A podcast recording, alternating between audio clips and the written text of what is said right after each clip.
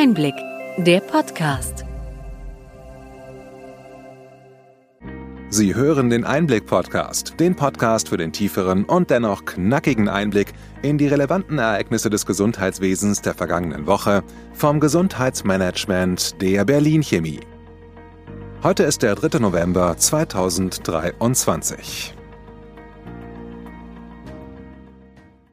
Welche Themen standen in dieser Woche im Mittelpunkt? ExpertInnen fordern WHO auf, Klima- und Naturkrise als Gesundheitsnotstand anzuerkennen. Künstliche Intelligenz und digitale Lösungen optimieren die Wundversorgung. Ärztliche Bereitschaftsdienste in Gefahr. Politischer Handlungsbedarf nach dem Urteil des Bundessozialgerichts zu Poolärztinnen. Digitale Identitäten für das Gesundheitswesen werden im Rahmen des Projektes Gaia X entwickelt.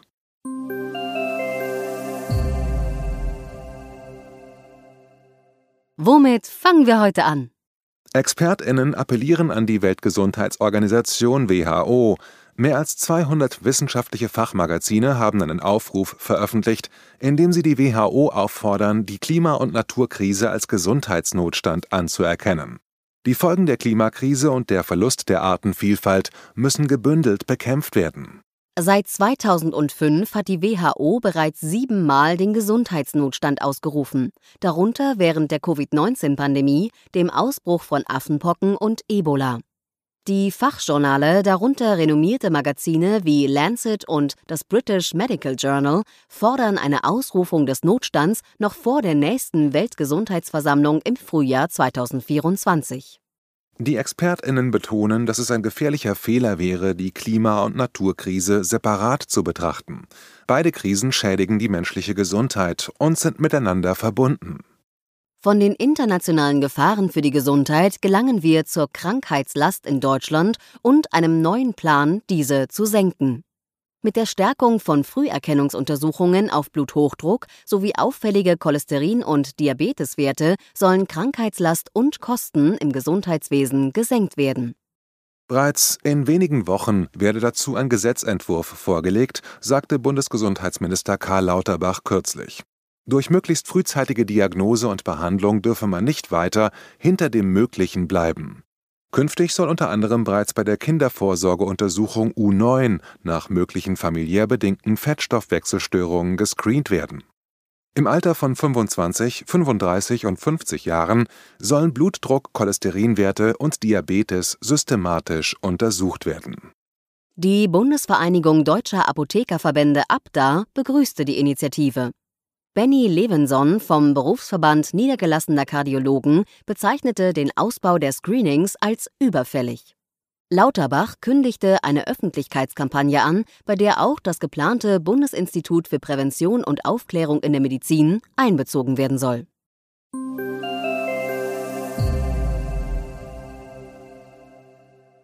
Wenden wir uns nach dem leisen Killer Bluthochdruck digitalen Lösungen zu, die die Heilungschancen chronischer Wunden erhöhen. In Deutschland leiden mehr als eine Million Menschen an chronischen Wunden. Aufgrund der alternden Gesellschaft wird dieser Trend laut dem Chirurgen Stefan Riedel weiter zunehmen. Das Münchner Start-up CureVision hat nun ein desinfizierbares Medizinprodukt auf den Markt gebracht. Die zugehörige KI-basierte Software analysiert Fotos der Wunde und errechnet relevante Marker wie Länge, Breite und Tiefe. Der erstellte Wundbericht kann anschließend mit anderen Versorgern wie Ärztinnen oder Pflegekräften geteilt werden. Markus Wasmuth vom Wundzentrum Langenselbold sieht auch die Nutzung von Handykameras und Cloud-Systemen zur Wunddokumentation als hilfreich an. Insgesamt kann künstliche Intelligenz in der Wundversorgung bei Diagnoseverbesserung, Wunddokumentation und Telemetrie helfen. Bis 2025 soll die Digitalisierung im Gesundheitswesen Interoperabilität, elektronische Medikationspläne und digitale Disease-Management-Programme fördern.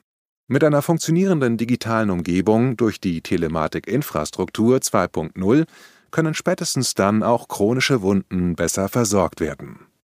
Jetzt eine weitere Nachricht zu einem gelungenen Einsatz digitaler Technik in der Gesundheitsversorgung.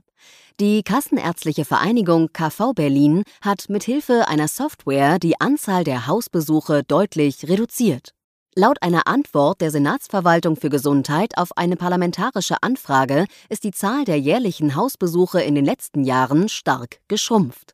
Während zuvor zwischen 2014 und 2018 noch jährlich rund 160.000 bis 170.000 Hausbesuche durchgeführt wurden, waren es in den letzten beiden Jahren nur noch etwa die Hälfte.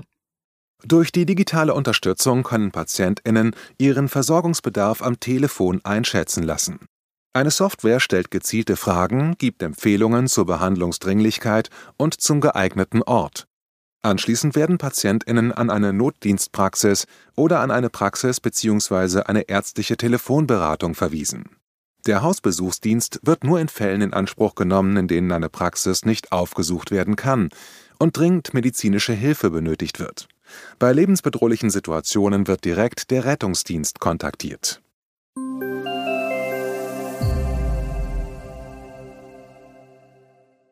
Der Fachkräftemangel verschärft sich auch im Gesundheitswesen zunehmend.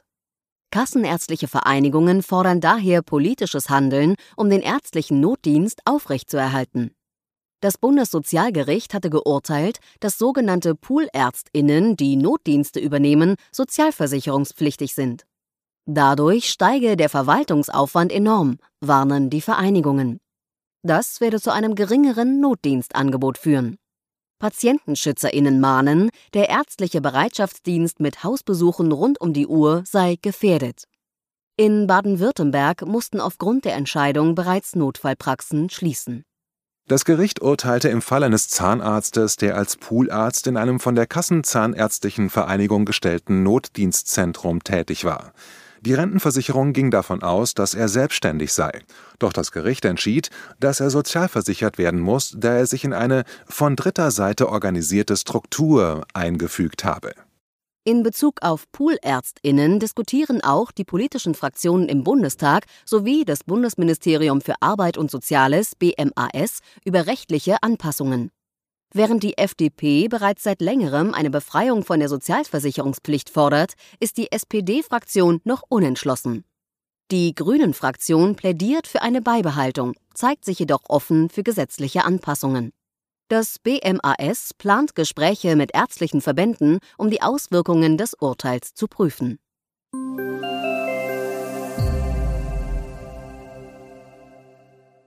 Nachdem GKV Spitzenverband und die Kassenärztliche Bundesvereinigung keine Einigung über eine Hybrid-DRG-Verordnung erzielen konnten, hatte das Bundesgesundheitsministerium zuletzt eine entsprechende Verordnung erlassen. Die KBV kritisiert diese nun scharf und fordert erneut Änderungen. Mit nur 244 OPS-Codes für fünf Leistungsbereiche könne laut der KBV die Ambulantisierung nicht substanziell vorangetrieben werden. Zudem bleibe die Abgrenzung der Leistungen unklar.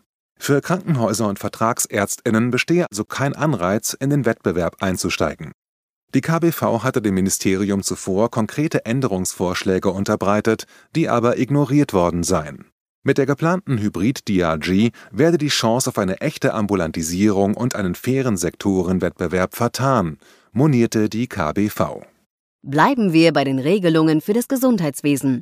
Der Bundesrat hat sich grundsätzlich positiv zum Kabinettsentwurf der Bundesregierung für das Digitalgesetz geäußert, welches die Digitalisierung des Gesundheitswesens beschleunigen soll.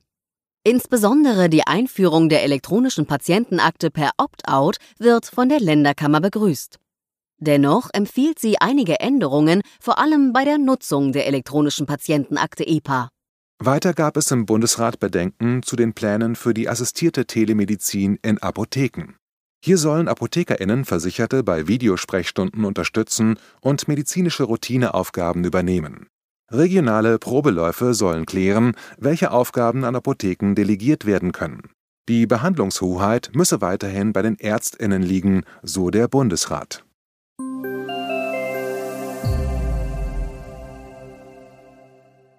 T-Systems, eine Tochtergesellschaft der Telekom, wird digitale Identitäten für das Gesundheitswesen bereitstellen. Die Krankenversicherung Barmer hatte T-Systems damit beauftragt, für ihre knapp 9 Millionen Versicherten die digitale Brieftasche von T-Systems und des Login-Dienstes Veremi zur Verfügung zu stellen. Diese Lösung wurde vor zwei Monaten offiziell zugelassen. Nun wird T-Systems auch für das europäische Cloud-Projekt Gaia X tätig sein und eine ID-Wallet für den digitalen Identitätsnachweis entwickeln. Dabei sollen die ID-Lösungen von T-Systems auf den elektronischen Personalausweis ePerso setzen. Da dieser auf den meisten Smartphones nicht direkt geladen werden kann, werden die ID-Daten in einer verschlüsselten Cloud-Lösung gespeichert T-Systems strebt an, nicht nur Menschen, sondern auch Organisationen und vernetzte Maschinen digital zu identifizieren. Das Projekt Gaia X wurde 2019 gestartet, um ein vernetztes System für Daten- und Cloud-Dienste in Europa aufzubauen. Zum Schluss bleiben wir bei digitalen Lösungen. E-Rezeptversender haben jetzt eine eigene Technologie entwickelt, um das E-Rezept zu übermitteln. Sie hoffen, dass das Bundesgesundheitsministerium und die Gematik diese übernehmen. Versicherten mit einer NFC-fähigen Gesundheitskarte EGK soll es ermöglicht werden, ihre Rezepte über die App der jeweiligen Versandapotheke einzusehen und in den Warenkorb zu legen. Sie benötigen dafür ein NFC-fähiges Telefon, an das Sie die EGK halten, und die letzten sechs Ziffern Ihrer Kartennummer. Anbieter möchten, dass das Verfahren von allen Apotheken genutzt werden kann. Die Gespräche mit den Behörden verlaufen nach Angaben der E-Rezept-Versender positiv, andernfalls drohe eine Diskriminierung der Versender. Eine Beschwerde bei der EU-Kommission bleibt bestehen, bis eine Lösung gefunden ist.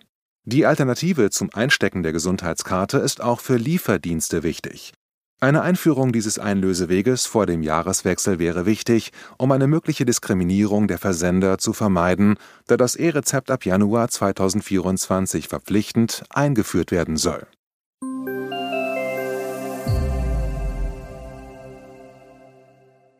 Soweit unser Rückblick. Welche Themen sind wichtig für die kommenden Wochen?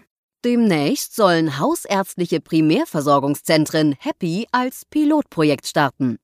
Im Fokus steht die Verbesserung der hausärztlichen Koordination, regionale Bedarfe und die Vermeidung von Fehlversorgung.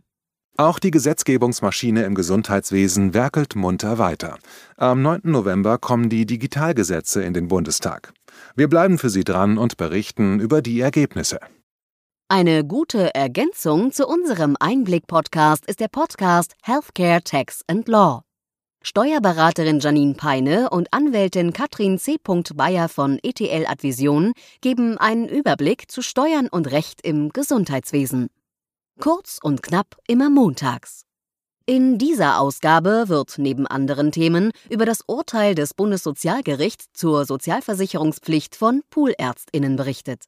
Sie finden den Link zu diesem wöchentlichen Podcast in den Show Notes. Hat Ihnen die breite und bunte Palette an Nachrichten und Informationen gefallen? Gerne können Sie unseren Podcast weiterempfehlen. Schreiben Sie uns Ihre Anregungen und Fragen bitte an gesundheitsmanagement at berlin-chemie.de. Sie finden unsere Kontaktdaten auch in den Show Notes.